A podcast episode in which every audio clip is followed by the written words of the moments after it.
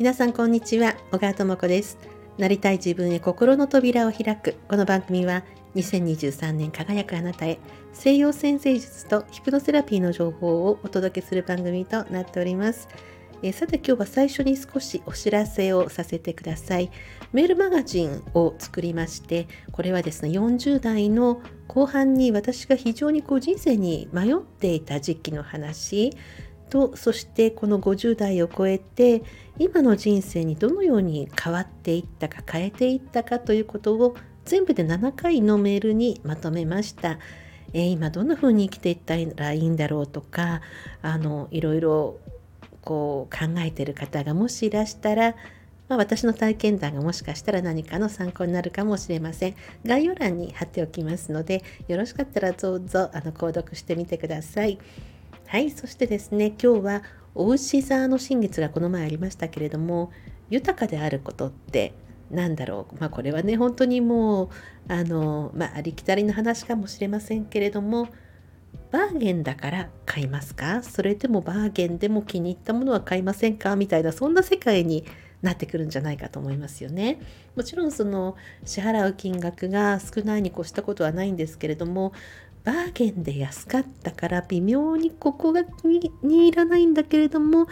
でもまあいいかと思って買ったお洋服と、まあ、そこから少し高いんだけれども本当にこれ気に入ったから買ったものとどちらがタンスの肥やしになりどちらが結果的に自分の気分を上げてくれるかみたいな話ってありますよね。でそこでついついまあ妥協して買うもよしそこで買わないのもよしなんですがそれを身につけた時の自分の気持ちですよね微妙な違和感を感じてあのまあいいかと騙しながらまあこれお値段安かったし、まあ、今シーズンね一回着とけばまあいいかと思って着るのとでもちょっとそこには違和感があるわけですよね。でそれってこう自分を大事にしてるのかどうかもちろんまあ一月の中で使える金額には上限がありといったいろいろなことがある中でじゃあそれを買わないという選択もあるわけですよね。そういったことを考えた時にあの買うもの買わないものその金額そしてなぜ買うのかっていうのはどれだけ自分のことを大事にしてるかなっていうことに通じるんじゃないかと思うんですけれどもそれがまさにですねお牛座の世界の話になるわけですね。お牛座というのは、まあ、豊かさですけれども一口に豊かさといってもいろんな豊かさがありますが何よりも自分の体感覚を大事にするっていうことを、まあ、お牛座という星座は教えてくれてるわけなのでそういう中でちょっと難があるけれどもまあお値段これだしいっかと思っていたものを思って買ったものを身につけた時に自分で自分を大切にしている感覚がそこにはあるのかなってことなんですよ。もちろんものすごいラッキーで、えー、これ売り切れてたと思ってたのに、ここにあった、これ欲しかったの、なんてタイミングがいいんだろう、しかもお値段下がっている、これは全く別の話ですよね。あの結果的に身につけてるものとそれの買ったお値段は違うんですけれども入り口が全く違うんですよね。でこの辺りのことがこのお牛座という星座が非常に投げかけてくれているものそして、